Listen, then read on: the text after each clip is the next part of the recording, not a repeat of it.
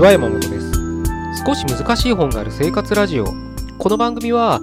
哲学書や草書などに興味ある方が私も読んでみようかなと思うきっかけを提供する番組です。それでは124回目です。よろしくお願いします。今日はですね他者からのプレッシャーってことについてちょっと考えてみたいなと思うんですね。まあ、あの、仕事をね、してる中で、やっぱりまあ上司だったり、同僚だったり、他の部署だったり、またはそのお客さんだったりとかね、取引先だったりってところから、まあいろんな、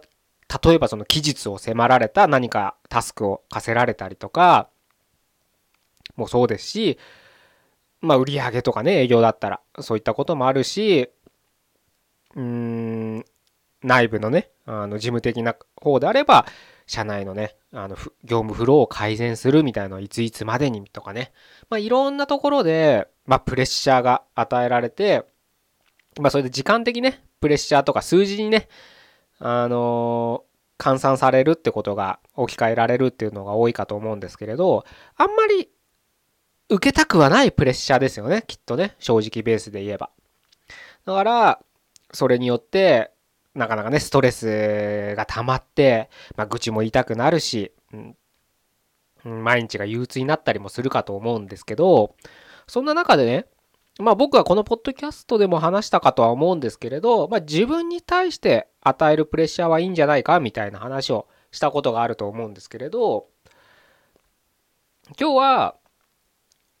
あえて他者からのプレッシャーをどう考えたらいいんだとか、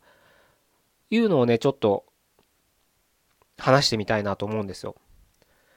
というのもね、まあ仕事ではないんですけれど、まあ僕にとったら仕事なのかな。あの、今日もね、いつものようにちょっとジムに行ってたんですけれど、で、朝から行ってて、あの、何回かね、見たことある人だったんだけど、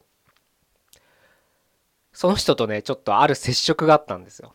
で、その人はね、あの、黒人の人で、まあ、正直ね、超人ハルクみたいなが体してるわけですよ。背も、もう280、90ぐらい2メートル近くあるし、もう体重なんて多分ね、100キロオーバー。でもそれデブってわけじゃなくて、もう、胸板はなんか逆三角形だわ、みたいな。もうほんと超人ハルクですよ、僕から見たら。で、なんか、そんな人いるなーなんて思って何回か見たことある人だったんだけど、あの、パワーラックって言って、あの、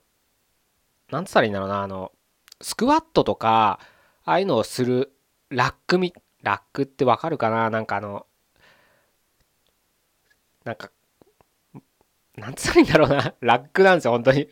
あの、棒が四隅に立ってて、その中でバーベルを肩にかけてスクワットしたりとか、うん、下からデッドリフトをしたりとかね。そんなようななんかちょっと限られたスペースがあるんですけど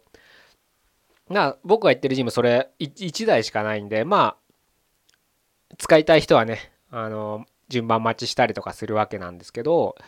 今日ね僕が、えー、ちょっと背中の日だったんでデッドリフトをねやろうと思ってそのラックをやってたわけやろうとしたわけですよ。でまあデッドリフトってあのまあね、そんな説明してどうどうするんだと思うかもしれないんですけど あの、床にね、あの、置いたバーベルを、まあ、上にグーンって持ち上げて、背中、まあ、まあ、背中全体ですね。ハムストリングからも大臀筋からもう広背筋からね、いろんな一挙に背中一面が鍛えられるというミラクル種目なんですけれど、まあそれをやろうと思って、や、やり始めたわけですよ。で、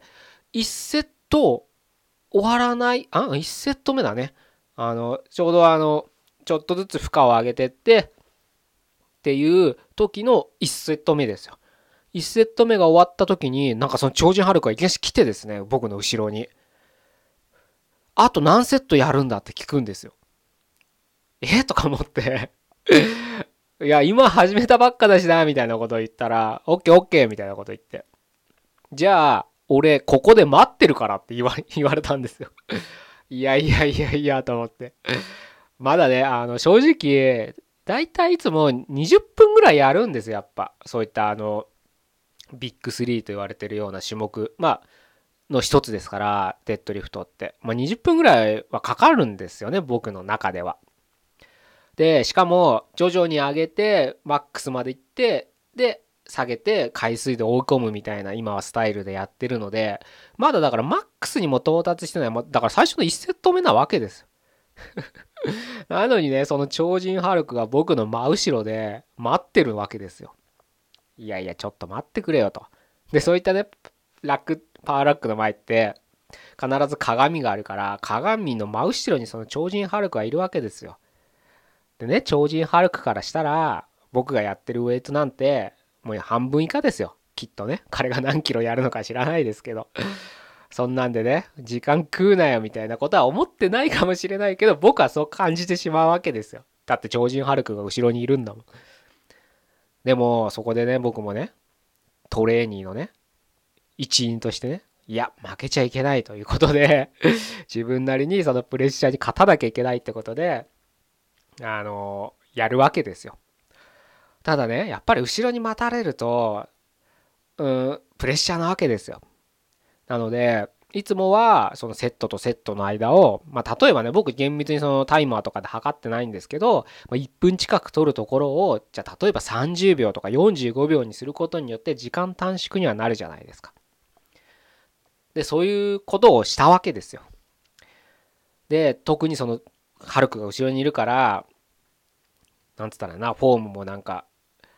バカにされたら嫌だと思ってきちんと自分の 全てで鏡を見ながら自分の体と対話しながら、あの、なるべく重いウェイトになった時でも崩れないようにね、頑張ってやろうということでね、ある種ね、そのプレッシャーがあったことによって、いろんな、なんかね、緊張？によって、なんかね、自分自身をまた別角度で観察できるようになったんです。で、結論から言うとね、いつもやってるような、まあだから20分ぐらいでやるようなトレーニングを結果ね、15分ぐらいで終わらせることができたんですよ。で、15分になったからって、じゃあいつもより質が落ちてるかっていうと、逆、落ちてはいないんです。むしろ終わった後の感覚で言えば、いつもより質は良かったトレ、良かったんじゃないかなって思えるようなトレーニングだったんですよね。いつもより質は高くて、時間が5分も短くなるというね。まあ今流行りの時短ってやつですよ。こんないいことはないですよね。だから、その僕はね、超人ハルクのプレッシャーがなかったら、多分、いつもと同じように、まあ仮にね、そのセットとセットの間を1分間ぐらい置いてしまって、息が整うのを待って、またやるみたいなことをやってたわけです。ただね、今日は、その超人ハルクがね、超人ハルク、超人ハルク。ほんと超人ハルクみたいなやつなんですよ。なんかもうでかいんすよ、マジ。ほんとね、でかいってね、物理的にでかいから、それだけのプレッシャーですよね。やっぱね、外人って分厚いからね。ほんと、それだけでなんかあの、英語が喋れないとか、そういうコンプレックスじゃないんですよ。多分日本人が彼らに抱くコンプレックス。って あの、奴らはただ単純に体がでかいから圧力があるからそれに対してのプレッシャーなんですよ まあちょっと話戻しますけど、そう、ね、ハルクがいたからこそ僕は、自分のいつものトレーニングを変化させることができたんですよね。いつもね、僕なりにやっぱり自分にね、何かしらのプレッシャーをかけて、それを超えようと思って頑張ってるつもりでも、やっぱりね、自分の中で、自分で自分にかけるプレッシャーってどっかで甘えが出てくるんです。それを他者は簡単に乗り越えて 乗り越えたプレッシャーをかけてくるわけです。だって、はるく後ろにいるだけでいいんだもんで、そのプレッシャーが来ることによって僕はいつもより質の高いトレーニングを時短で行うっていうことがね、できたっていうことは、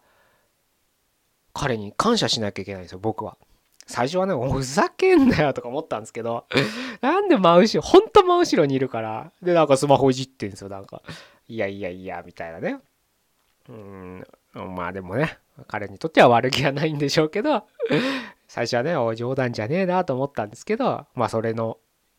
彼の存在によって、僕は昨日よりはいいトレーニング、今までよりはまた一段質の高いトレーニングができたんじゃないかなというねことで今はハルクに感謝してるわけです つまりね、まあ、毎回毎回その、まあ、仕事で置き換えたら嫌だと思うんですけどね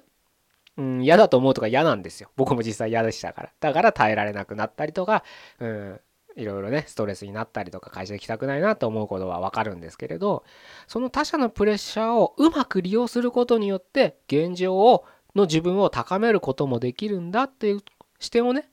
一つ持っとくと、ムカつくけど、嫌だけど、じゃあこれだけはちょっと頑張ってみようっていう視点に切り替えられる可能性は高くなりますよね。そしてね、あのもっともっと仕事をね、効率よくしたりとか、質のいい仕事をしたりとかね、いうことを、